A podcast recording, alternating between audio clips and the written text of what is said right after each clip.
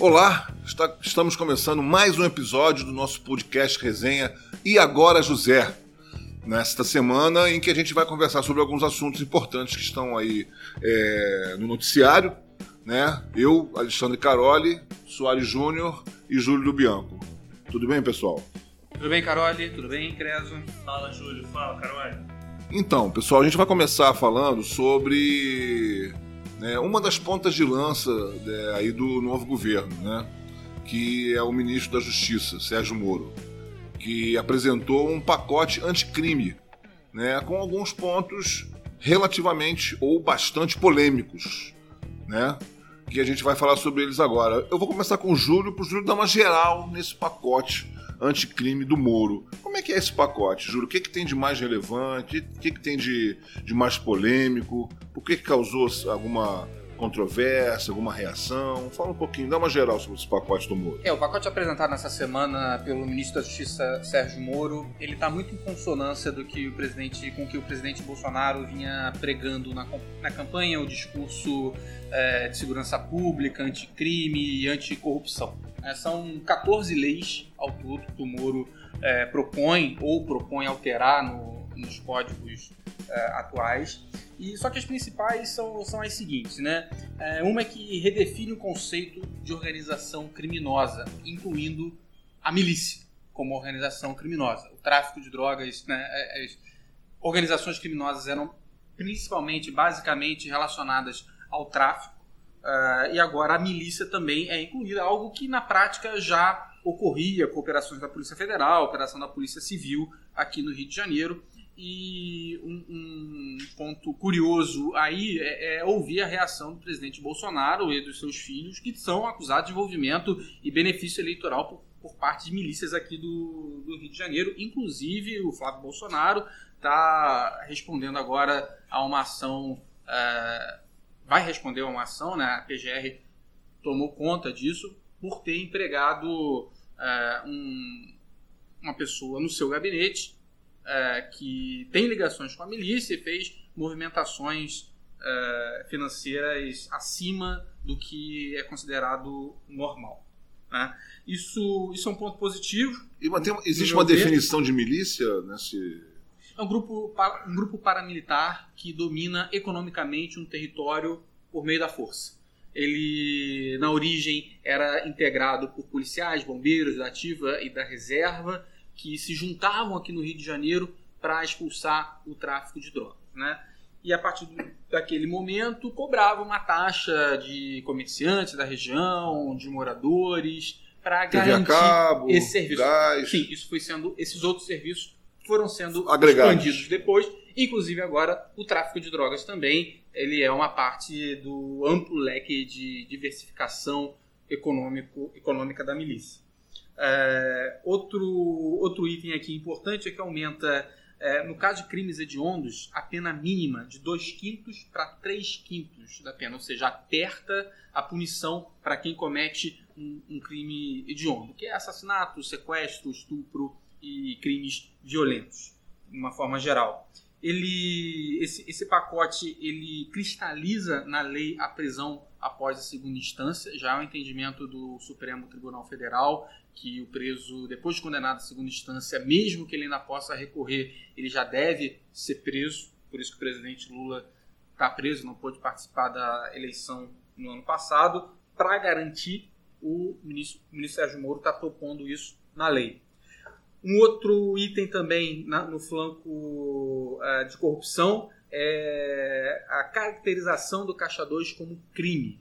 né? A gente lembra que o mensalão ele foi solucionado pela defesa dos acusados como o crime eleitoral de Caixa 2, que não é tão grave quanto um, um crime no Código Penal. Então, agora o Moro ele quer resolver isso. Então agora pedir desculpa não adianta mais, né? Não adianta, já não adiantava antes. A verdade é que já não adiantava antes. E os casos passados valem?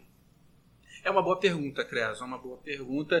Porque o Onyx vai ter que acertar. Além Eu- de acertar com Deus, como ele já fez, ele vai ter que acertar com a justiça. eu, eu dele. imagino que. Pede desculpa de novo. Que pode haver esse entendimento, sim, de apertar para pessoas que já estão cumprindo essas penas, como, por exemplo, no caso dos crimes hediondos. Mas isso, é algo que tem que ser discutido ainda. Claro, esse projeto vai ser, esses projetos vão ser muito discutidos ainda, vão ser amplamente alterados e até que eles sejam sancionados e entrem em vigor. Agora, Júlio, será que no pacote anticrime foi feita alguma menção sobre fraudar a eleição da mesa diretora do Senado? Especificamente assim, não, cara. Assim, não. Não, nesses termos, não. É, porque aquilo que aconteceu é um crime.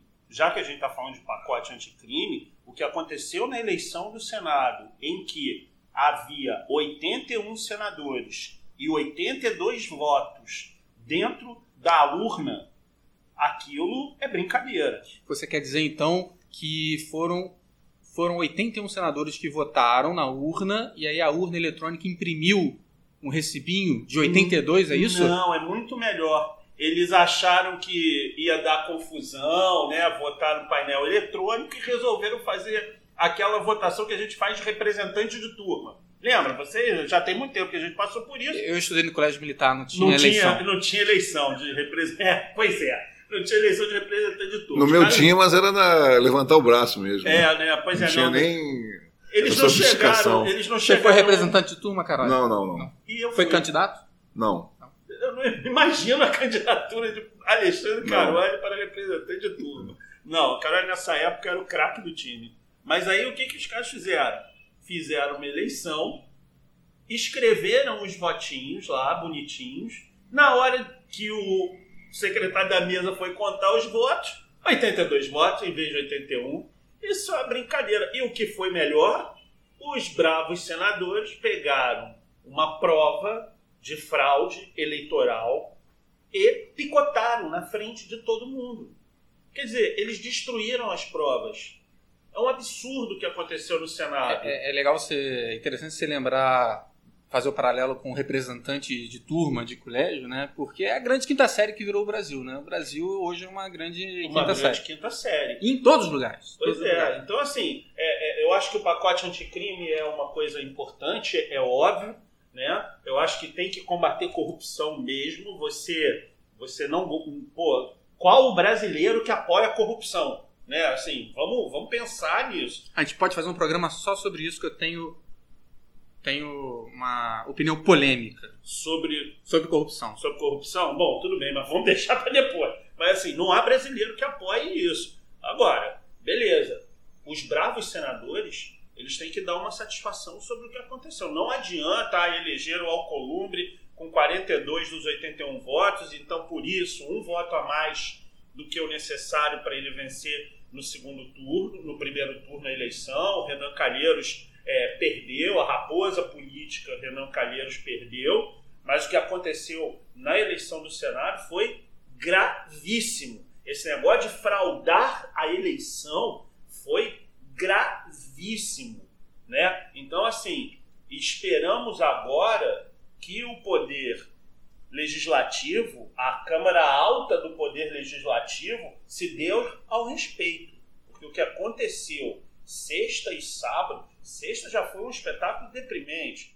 A Toda, senadora toda a sessão. Abreu, A sessão teve de tudo, né? Não, Desde o início, né? Davi Alcolumbre pegou, sentou na mesa de, de, de, de presidente da mesa e mandou os trabalhos. Que Cajuru grande, Cajuru, né? Eu adoro o Cajuru, né? Cajuru virou para ele e falou assim: Olha, eu queria falar uma coisa pro senhor. O senhor está tanto tempo sentado aí, o senhor deve estar com um fraldão geriátrico no meio da sessão. Isso é Cajuru. Né? No meio da sessão ele Cajuru foi, foi o senador que, vota, que, votou, que votou de acordo com as enquetes na internet, né? Exatamente. Seus Fal- eleitores. falamos sobre fraldão geriátrico aqui em outro programa, lembra? É Nova moda do carnaval carioca? É verdade. Pra que fazer xixi no, no, no banheiro químico, enfrentar aquelas filas, ou correr o É. risco de ser multado, levado pra delegacia fazendo xixi na rua? Fraldão, Fraldão geriátrico. Aí, no meio da eleição, ele já manda isso. A senadora Cátia Abreu pega, quando ele assume a presidência ele, ela, e, e- e- e lá no meio da polêmica para o voto fechado e o voto aberto, ela pegou os papéis e saiu. Ele disse assim: os papéis são meus e saiu do lado do presidente. Parecia ser: estamos jogando bola, roubei a bola, botei debaixo do braço, olha, bicho, ó, jogo só vale comigo. Falando em bola, e eu sei que vocês gostam muito de esporte, atuação da senadora Leila do vôlei. Rapaz, não sei, eu sei que ela, o primeiro mandato, o primeiro projeto dela agora foi para proibir cantos homofóbicos, cantos machistas nos estádios.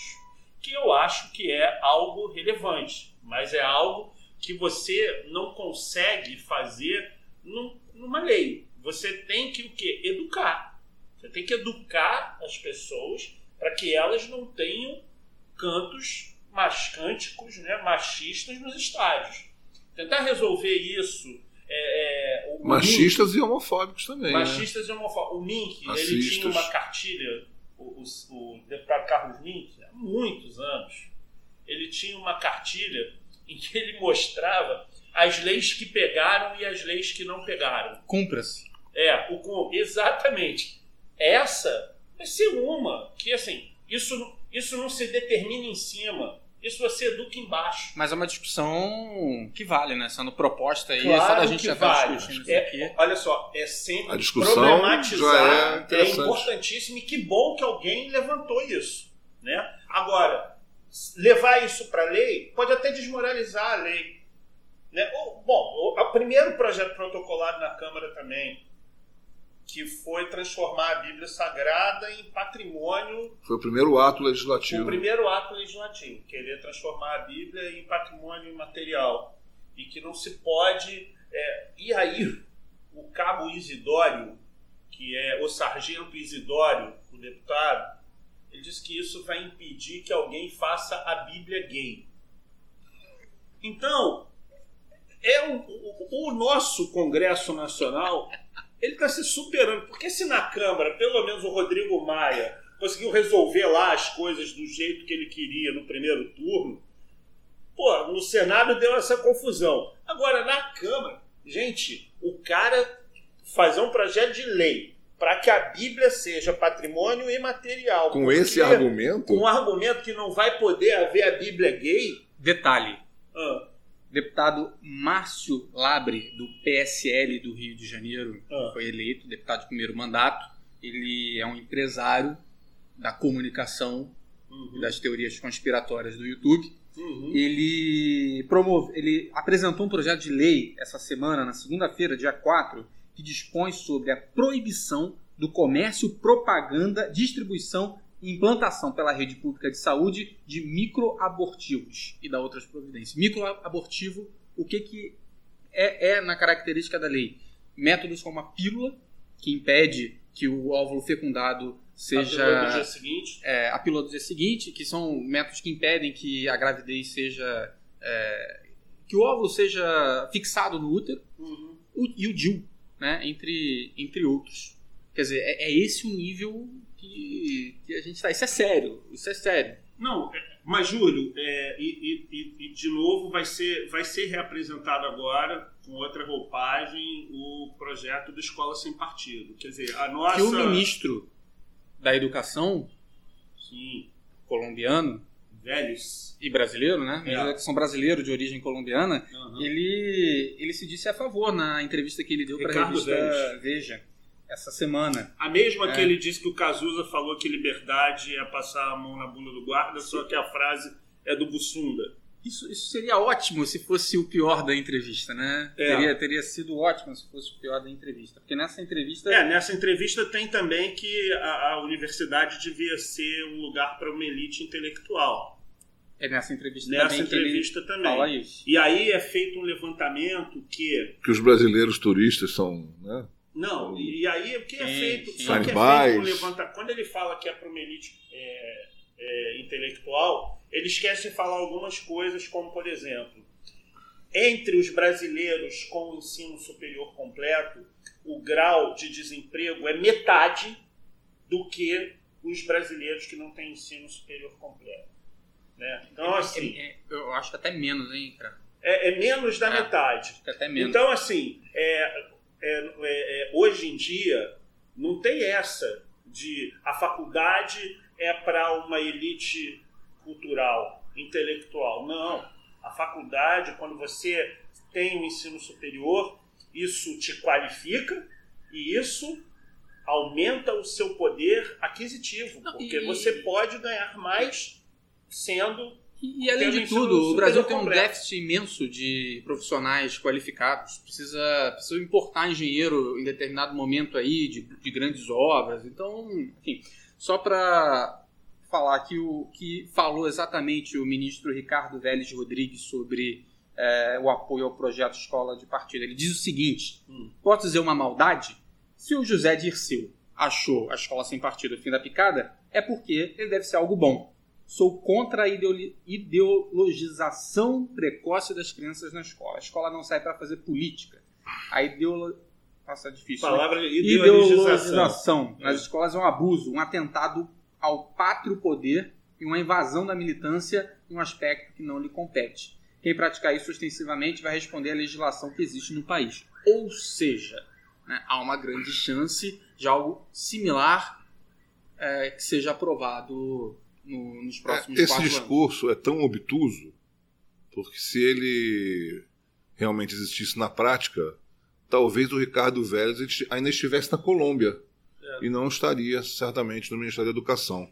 Sobre a eleição do Senado, pra, eu acho que ali tem dois pontos importantes. Um, com a vitória do Alcolumbre, né, é o o Alcolumbre. Alcolumbre. Alcolumbre, né? Alcolumbre, é.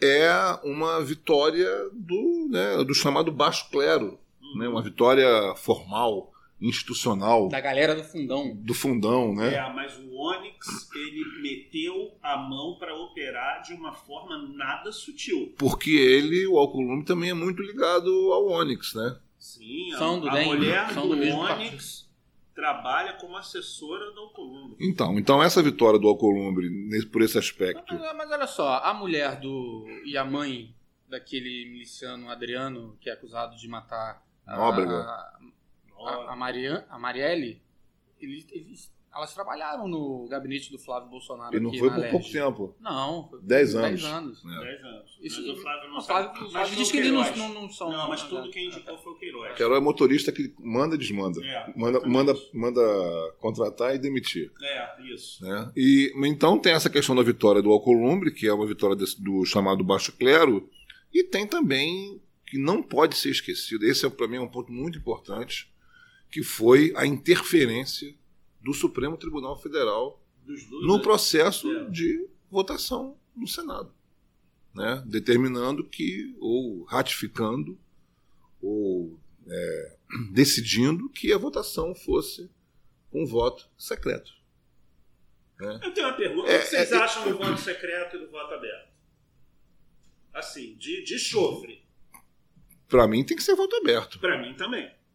Né? Você, Sim. Júlio. Eu tenho, eu tenho dúvida. Sem, porque... sem pensar em particularidades, em situações específicas. não têm que dar satisfação do que votam?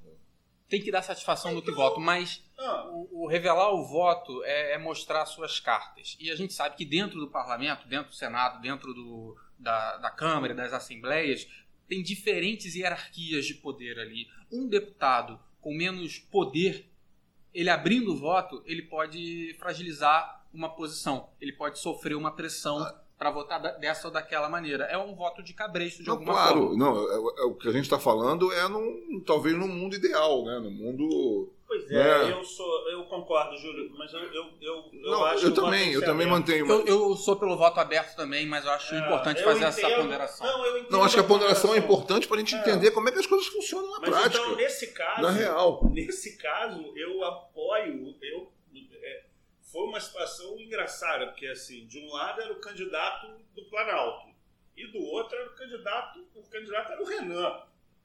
E aí, que situação que você fica aí? Você esquece, vai pra praia em vez de acompanhar a eleição. Se eu fosse senador, eu criava uma enquete nas minhas redes sociais. Como fez o Cajuru.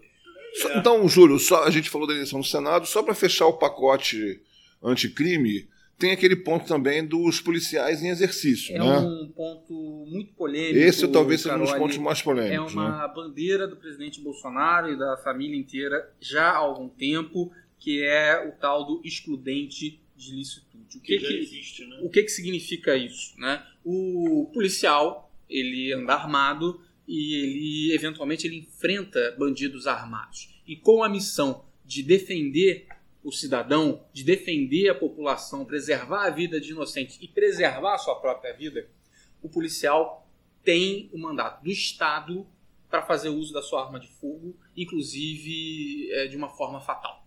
Isso é ponto pacífico em qualquer país do mundo. Em legítima defesa sua ou para defender a vida de uma outra pessoa. Que que como é que funciona na prática? É assim, o, o, o presidente Bolsonaro, na campanha, ele falou várias vezes que o policial precisa de segurança jurídica para exercer essa função importante, principalmente num lugar como o Rio de Janeiro, que é é, que os bandidos têm fuzil. Que, o, que os bandidos têm fuzil. E aí, esse é o excludente de licitude. Só que, na verdade, ele já existe, já existe há muito tempo. O, o policial, ele pode sim. Isso que eu estou falando aqui já existe. Ele não tem que pedir, por favor, para o bandido abaixar a arma e se render. Ele pode atirar, é tanto que ele atira. A polícia do Rio de Janeiro matou, em 2018, mais de 1.500 pessoas em confronto segundo dados do Instituto de Segurança Pública, um aumento de 39% em relação ao ano anterior, de 2017, e número, em números absolutos, recorde, desde o início da série histórica, em 98, ainda no governo Marcelo Alencar. Em 2018, com a intervenção Federal. Com a intervenção federal, bem lembrado. Do Exército. Ah, o, eu, eu, eu, pesquisei esses dados hoje no, no, site do ISP, que é muito bom, e eu indico para quem quiser saber mais procurar o site do ISP. É, é, é incrível que de 98 até 2018, são 20 anos, você tem um aumento, né? chega ali em 2005, 2006, na casa de mil e poucos. Governo garotinho ainda, 2002, se eu não me engano, chega passa de mil autos de resistência, que é a morte é, em confronto com a PM. Quer dizer, a morte causada pelo agente do Estado. O termo, o termo que eles usam é morte causada pelo agente do Estado. É, e aí depois cai, o governo Cabral cai com as UPPs e cai para cerca de 600, 500 e depois começa a subir de novo, batendo esse recorde no, no ano passado. O que, que muda na lei do, no excludente de licitude? É, a defesa policial ela é definida pelo uso moderado da força. Né? E agora o termo moderado sai, dificultando a punição de policiais em caso de mortes que não sejam justificadas pelo uso moderado. Agora, um detalhe: uma pesquisa do professor Michel Missi, da UFRJ, num, até 2011, dados até 2011, identificou que 99,2% dos casos de auto de resistência são arquivados por excludente de licitude, segundo a legislação atual. Ou seja, o que, que essa nova legislação ela indica? Rumo aos 100%. Rumo aos 100%. E a gente sabe que, embora haja casos sim em que as mortes são justificadas, inclusive o policial também é vítima, há muitos casos, há muitos relatos de que essas mortes não são justificadas. Inclusive, tem um caso recente de um estudante de odontologia da Universidade Federal Fluminense, São Gonçalo, que foi baleado num suposto confronto e estava em custódia até outro dia no hospital. Ah, foi libertado, continua internado, mas foi libertado, foi baleado no confronto, levado para o hospital, só que sobreviveu. Né? Então, eu acho que isso é muito perigoso, isso é ruim para os bons policiais, porque o ideal para a instituição é que depure, faça a depuração dos maus policiais. O policial que executa sem sem ordem judicial, não existe ordem judicial para execução, ele é um mau policial. E esse, essa, esse excludente de licitude, no meu ver, ele protege esse mau policial. Júlio, é, eu sempre me lembro de uma frase do Belchior, que é na música Como Nossos Pais, que ele fala assim: eles venceram e o sinal está fechado para nós. Né? É, foi exatamente esse excludente de licitude que ganhou nas urnas. Então, esse Congresso renovado, por exemplo, o Senado, inclusive, com o Davi Alcolumbre vencendo, é um, lugar fértil para que uma proposta como essa passe. Né? Então, assim, isso, isso eu acho. É, é, é, eles venceram e o sinal está fechado para nós. Então, a gente que acha que essa que esse excludente de ilicitude é uma coisa que, que é perniciosa para a própria sociedade, para a própria polícia, para a própria polícia e, e, e, a polícia faz parte da sociedade, é um absurdo, né? Mas essa proposta vai vencer. Eu, eu acho que essa proposta vai vencer. E é a tal história: quem vai morrer no excludente de ilicitude?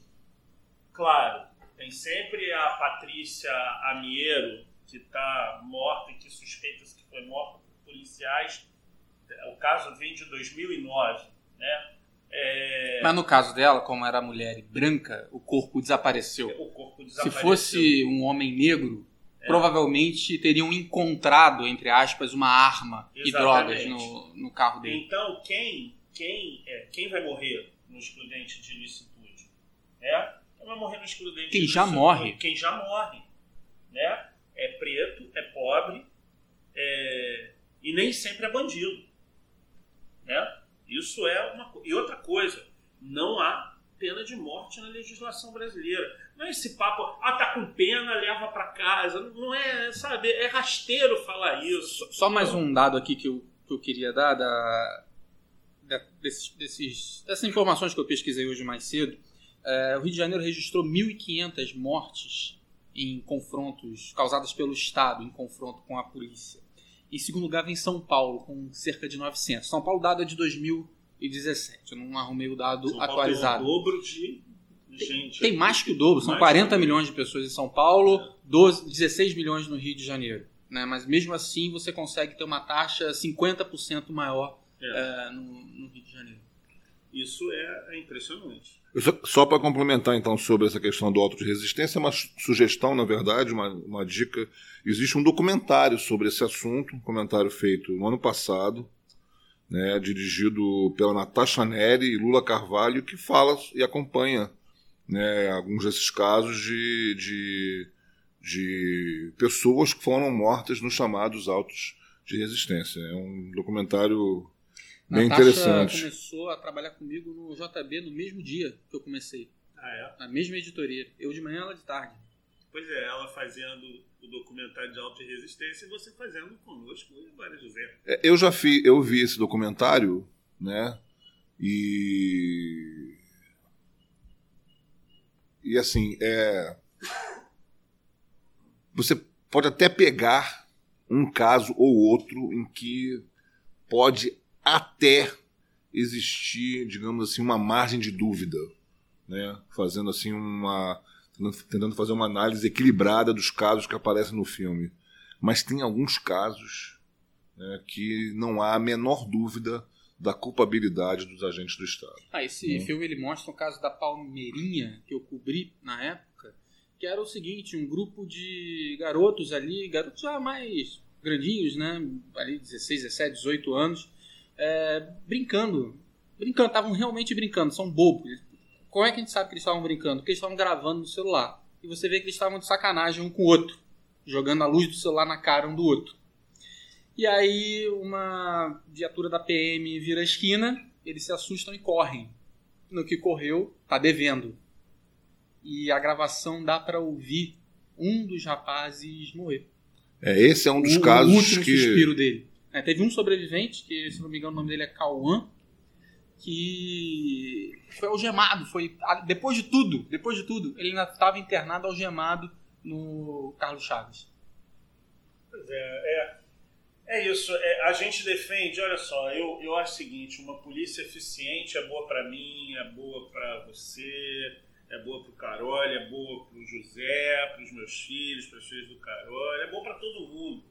Então a gente quer uma polícia é, eficiente, a gente quer uma polícia cidadã, a gente quer menos crime. A gente quer um salário melhor para os policiais, melhores condições de trabalho, melhor, melhor logística, Exato. melhores equipamentos, mais inteligência. É um absurdo o policial ser morto. Com certeza. É, é, um absurdo a, a situação de insegurança de um cara não poder estar com a sua identidade funcional porque se for assaltado pode morrer. Essa situação é terrível, ela é terrível e ela atinge a todos. Agora, a cultura da violência leva a mais violência, isso é, é matemático. Né? Então a gente volta para a polêmica da, do, do, da arma, né? do, porte, do porte da arma. Se você vai colocar mais arma em circulação, né? Não adianta. Eu acho que é uma questão que, que, que as estatísticas certamente vão, vão mostrar. mostrar. Né? Outro detalhe desse pacote anticrime, anticorrupção do ministro Sérgio Moro é um agravamento das penas de crimes cometidos com arma de fogo. Então, se tem uma arma de fogo no, no assalto, ah, no sequestro, um, qualquer crime que seja cometido, isso é agravado, né? já se indicando, é, se, se indicando que que o governo quer ser mais duro, apesar de ter facilitado o acesso a armas legais. Na verdade, o que tinha que acontecer era desarmar o bandido e não armar a população. Né? O que você tem que pensar? O Rio de Janeiro produz fuzil. Temos lá aqui, aqui no Rio de Janeiro, uma fábrica de fuzis, né? É isso. Aí ele sai daqui. Pistolas. Pistolas. Então, assim, o problema não é não é botar a arma na mão do cidadão, é tirar a arma da mão do bandido. Tem que se pensar nisso. Né? E outra coisa, voltando ao que a Leila, é, o que a Leila é, falou, o projeto de lei dela, que é sobre é, evitar cantos machistas, proibir cantos machistas e homofóbicos nos estádios. É fundamental, porém não é no estádio, é antes. Então o que, que você tem que fazer também? Você tem que tirar desses meninos que crescem sem oportunidades nas comunidades, nas áreas periféricas, tirar deles a impressão que os caras que são bem-sucedidos com o crime organizado, que eles são os heróis. Como se faz isso? Promovendo cidadania, dando bons exemplos. Agora, uma ausência do Estado, e quantas vezes mais essas pessoas forem invisíveis ao Estado, eles vão ficar abandonados. E ficando abandonados, o que vai acontecer é eles vão olhar essas pessoas como ídolos. E aí sim vão entrar para o crime. Por quê? Porque a sociedade não dá nada a eles. Né? Agora, gente, esse discurso ele é antigo para burro. As pessoas até hoje. Aí realmente você fica é, um pouco desesperançoso. É bem, é, essa questão é desanimadora por esse aspecto. Né? É. Mas. parece vamos, óbvio, né? É, parece, né? Enfim. Mas. No, resta... no país da mamadeira de piroca. de piroca e da Bíblia gay. Da Bíblia gay, pois é. É. Vamos aguardar agora a tramitação né, desse projeto do, do ministro da Justiça no Congresso Nacional. Que vai ter tratoraço ter tratoraço. A ah, eleição vai, do Senado vai, mostrou vai, que vai ser tratoraço. Né? É, mas se tiver que ter alguma discussão, que tenha. Não, vai ter discussão, mas o não vai, não, rolo é compressor, seguinte, rolo compressor provavelmente. E vai ser um rolo compressor por quê? Porque essa é uma pauta que interessa as pessoas. Se você olhar, teve o plebiscito do, do, do, do, do Estatuto de Desarmamento e as armas venceram. Então essa pauta isso, é uma isso pauta no, agradável. No primeiro mandato do presidente Lula. No primeiro mandato. Numa época de progressismo, Exato. de esquerda no poder. Exatamente. Cara, e, e aí você vê, né, a, a, a, problema, isso é uma pauta que vai passar. Agora, qual outra pauta que vai, que, que vai ter problemas? A reforma da Previdência. Essa pauta é uma pauta simpática. Agora, a pauta da reforma da Previdência, que são é, alguns pontos, né? É, um, é, 65 anos para homem e mulher de idade mínima e 40 anos de, é, de contribuição, para que o, o, o, aposentado tenha o, o, recebimento integral. Claro, a gente estava falando antes, né, Júlio? É, isso pode, como isso é uma proposta, isso pode ser um grande balão de ensaio para você ver qual é, a temperatura da opinião pública sobre isso acabar com as diferenças entre homem e mulher né, né nessa questão e 40 anos de contribuição. É... Não, não é só 40 anos de contribuição. É 65 anos de idade mínima. Mínima, idade Então, se você mínima... começou a trabalhar mais cedo, você vai contribuir mais. Exatamente. E aí, o que, que pode ser um grande balão de ensaio? Agora, a questão, se passar. Aí o, o, o, o vice Mourão, né, o vice-general Mourão, já disse que o Bolsonaro diverge disso, ele acha que idade mínima igual para homem e mulher não tem que ser. Enfim, já começaram as, a, a, as negociações a respeito do balão de ensaio. Agora você vai. Assim, 65, 62, 68, né? Vai ser por aí. O número vai ser esse. Agora você. Vamos pensar numa coisa, né? É, uma empresa vai ter alguém de 20 e alguém de 64? Já não tem hoje alguém de 40 e poucos. Não tem. Não tem. Há empresas que fazem, há empresas que fazem. Conhece uma alguma? nota, conheço. Nota de corte na idade. Entendeu? Então, assim, é, é, isso é uma coisa que se você disser é, 40 anos de contribuição, né? Eu tenho 47 anos. Né, eu estava fazendo as contas com o Júlio aqui, eu vou me aposentar em 2038. Em 2000, Se não tiver nenhuma reforma tiver, nesse é, meio nesse aí, né? meio Porque a história mostra que a gente tem É. a cada quatro anos. um- um- uma reforma. É. Então eu vou ter 67 anos, já vou ter passado a idade mínima. Né? É, eu vou me aposentar em 2038, se Deus quiser, meu coração deixar, essas coisas Há de todas. deixar. Vai, vai deixar. É, eu ainda vou trabalhar 19 anos. Né? É, e, e aí eu vi um post de uma colega nossa no Facebook falando assim: a gente vai trabalhar até 65 onde? Isso é uma pergunta. Então você presumir que a média do trabalhador brasileiro aos 65 anos está empregada, ou é desumanidade, ou é desconhecimento no mercado de trabalho.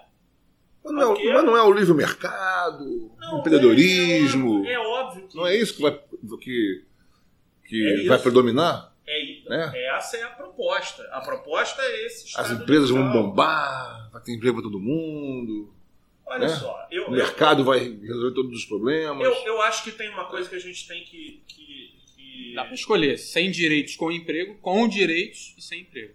É, na verdade vai ser sem direito e sem emprego. No, no- no fim da, é, no final da história pode ser isso. Né? No final da história pode ser isso. Então, assim, eu acho que tem então. Porque, que- porque você também não vai ter qualificação, porque não vai ter feito faculdade, né? Porque a faculdade é, É. por merite intelectual. É. é assim, eu realmente não sei qual é a, a fórmula. Né? É, talvez a fórmula seja é, é, a gente pegar a China. O grande exemplo é sempre a China, né? A China, a China, a China.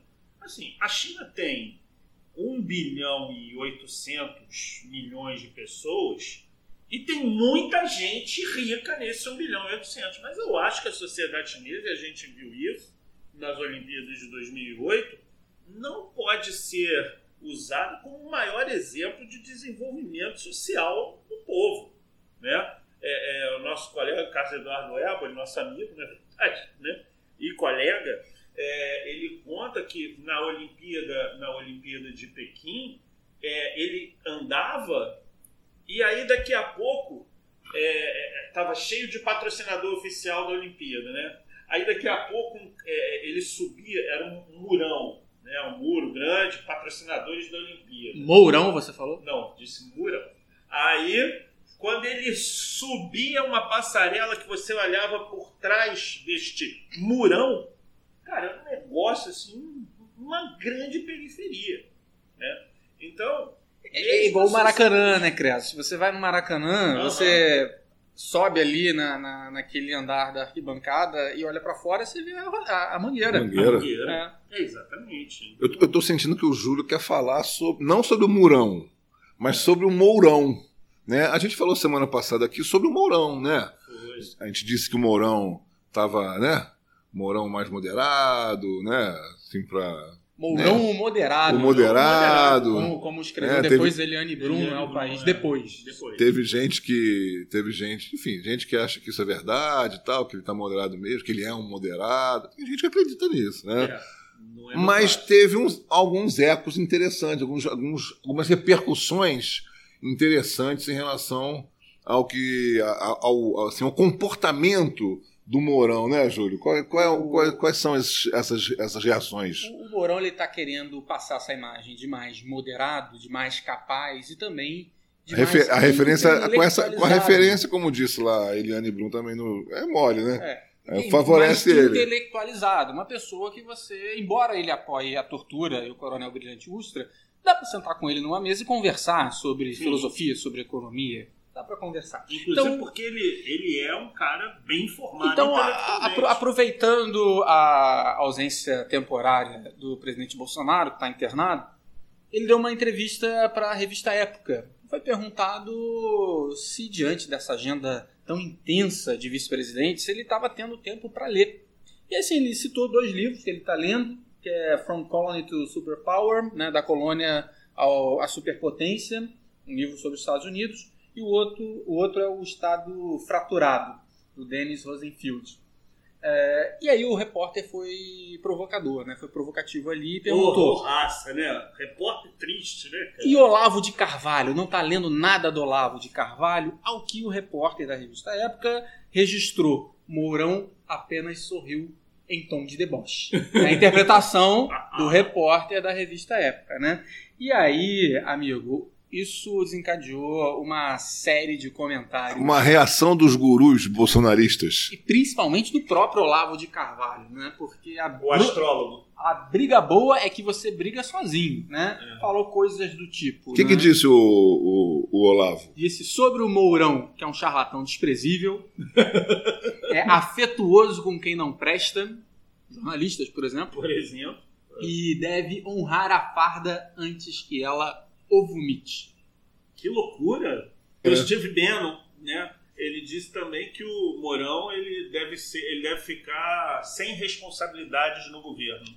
Aliás, eu tenho uma dica. Tem um filme passando na HBO chamado Brexit, que é um filme, o Doctor Estranho. Como é que é o nome dele? É Benedict. Ele é o cara que faz o Doutor Estranho e o Sherlock. É, ele faz. Ele tá bem. Jogo da imitação. É, é, ele faz jogo da imitação também. E esse cara que, pô, Júlio, vê aí o nome dele, você que é bom nisso, vê até a pronúncia, que é uma pronúncia impronunciável sobre o nome dele. Benedict, não sei o que. Ele faz o papel de Dominic Cummings, que é o cara que capitaneou a campanha do Brexit.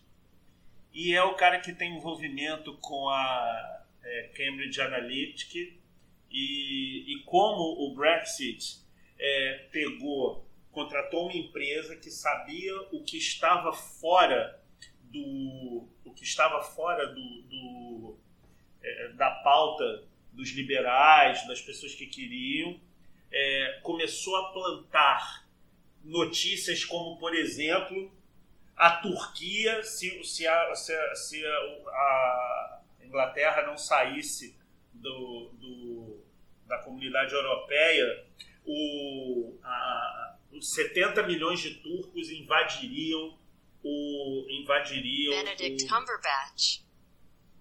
Vamos tentar? Qual o nome? Benedict Cumberbatch. Viu? É esse cara aí que a voz do Google mandou. E eu não vou nem tentar.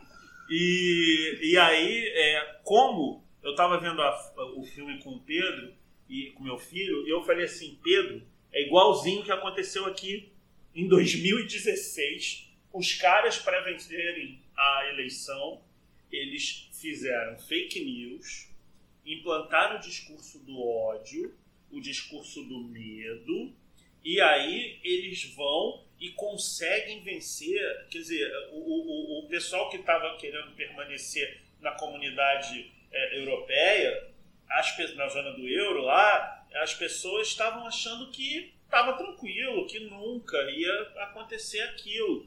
E aí tem uma... Que era uma ideia bizarra demais. Era uma ideia bizarra demais. E aí é, tem uma coisa que é interessante, uma reflexão do capitão da campanha para ficar, né?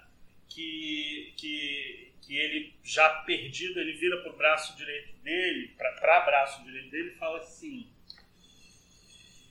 eles não ganharam essa eleição hoje eles ganharam essa eleição há 20 anos. Essa eleição, esses argumentos estão sendo construídos há 20 anos. Quantas vezes nós também reforçamos esses argumentos por conveniência em algum momento das nossas trajetórias? E aí a gente vê Eu estava vendo essa semana, é, para quem gosta de novela, são poucos ainda, mas eu gosto, está tendo a reprise de Vale Tudo e, a- e sexta-feira agora acaba Vale Tudo. E teve uma reflexão legal que foi é, no capítulo está no capítulo 201 hoje e no capítulo 196 na semana passada o, eles estavam irritados com a imprensa eles falando mal porque a Odete, né, a Odete Reutemann morreu até quem não vê novela sabe que a Odete Reutemann é a grande vilã da história das novelas brasileiras a Odete Reutemann morreu e a família estava irritadíssima com a cobertura massiva da imprensa e com algumas notícias falsas.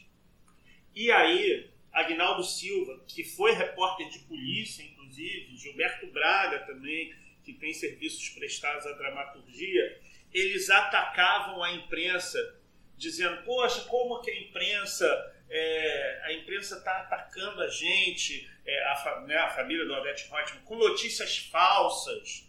Tem que, por que ficar em cima da gente? Né? Por conveniência, a gente às vezes corrobora mesmo. E aí um ou outro falavam assim: não, é, gente- é o preço por uma imprensa livre. É o preço por uma imprensa livre. Né? E aí tem uma parte que eu acho interessante que o, o, o filho da Odete Reutemann, que é um empresário, procura o dono de uma revista e fala assim: o que, que você pode fazer para acabar com isso? O empresário procurando o dono do veículo de comunicação. O dono do veículo de comunicação da novela falou: não posso fazer nada, porque a imprensa tem que trabalhar. Né? É, em algum momento a gente corroborou esse discurso. Mas olha só como a gente corrobora aqui também, quando a gente critica a política, critica o que aconteceu no Senado, critica é, o que acontece na Câmara. Né? A, a- critica a corrupção de uma forma assim. é, O discurso é nenhum político presta. A verdade é que na democracia você sente o, o cheiro da sujeira, você vê a sujeira e isso incomoda. Né? Só que o discurso simplista nosso da imprensa é que aquilo é ruim, o bom é quando não tem esse cheiro. E quando é que não tem esse cheiro? No regime autoritário Que aí se esconde. quando não se investiga, quando não se mostra o que há de corrupção. Exa- Exatamente. A gente vai estar chegando no final, mas eu não posso, a gente não vai terminar aqui o nosso podcast sem falar sobre uma, uma postagem, né, de uma grande amiga nossa, nossa colega. Pode falar o nome, né, Credo? Né? Simone Magno, né, nossa colega que a gente gosta muito, trabalhou com a gente na CBN, tá, trabalha na Globo News hoje. E ela fez uma postagem no Facebook falando sobre um- uma passagem, né, um acontecimento que envolveu a ela e o marido dela, Wellington. Eu vou ler o texto da Simone no Facebook. Abre aspas. Um resumo da ignorância do nosso tempo. Dois pontos.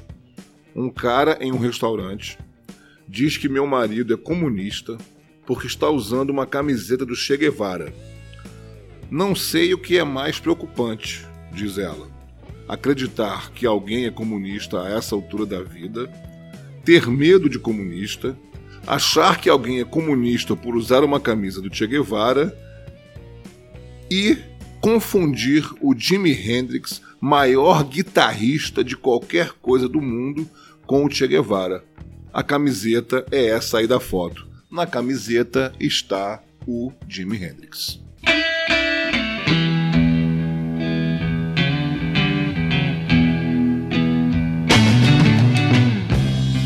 Hey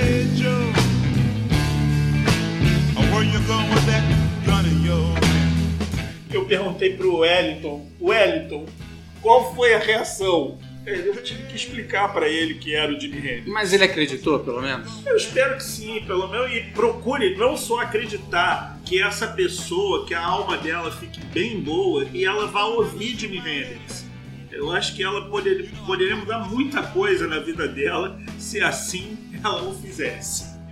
Eu vou até ler um comentário aqui de um, de um ex-aluno meu, Lucas Ian Canelas, que ele falou o seguinte: Eu tenho uma do Jimmy que muita gente na rua comenta, abre aspas, irada essa camisa do seu Jorge. Ela é amiga da minha mulher. Pois é, pois é. É isso. Tem que ouvir Jimi Hendrix, né? Com essa, a gente encerra o nosso E Agora José dessa semana, nosso podcast resenha. E a gente volta na semana que vem, né, com, comentando esses assuntos aí que, né, tiram o nosso sono, né, fazem a gente se preocupar, ou a gente ficar feliz, triste, enfim, né? E a gente tá nas redes, né, Júlio? Redes sociais, Twitter, Facebook, procura a gente lá, podcast e agora José. Até semana que vem, pessoal. Um abraço. De que não tô nem aí. Menti, menti. De vez em quando eu fico admirando. É muita areia pro meu caminhão. Se fosse mulher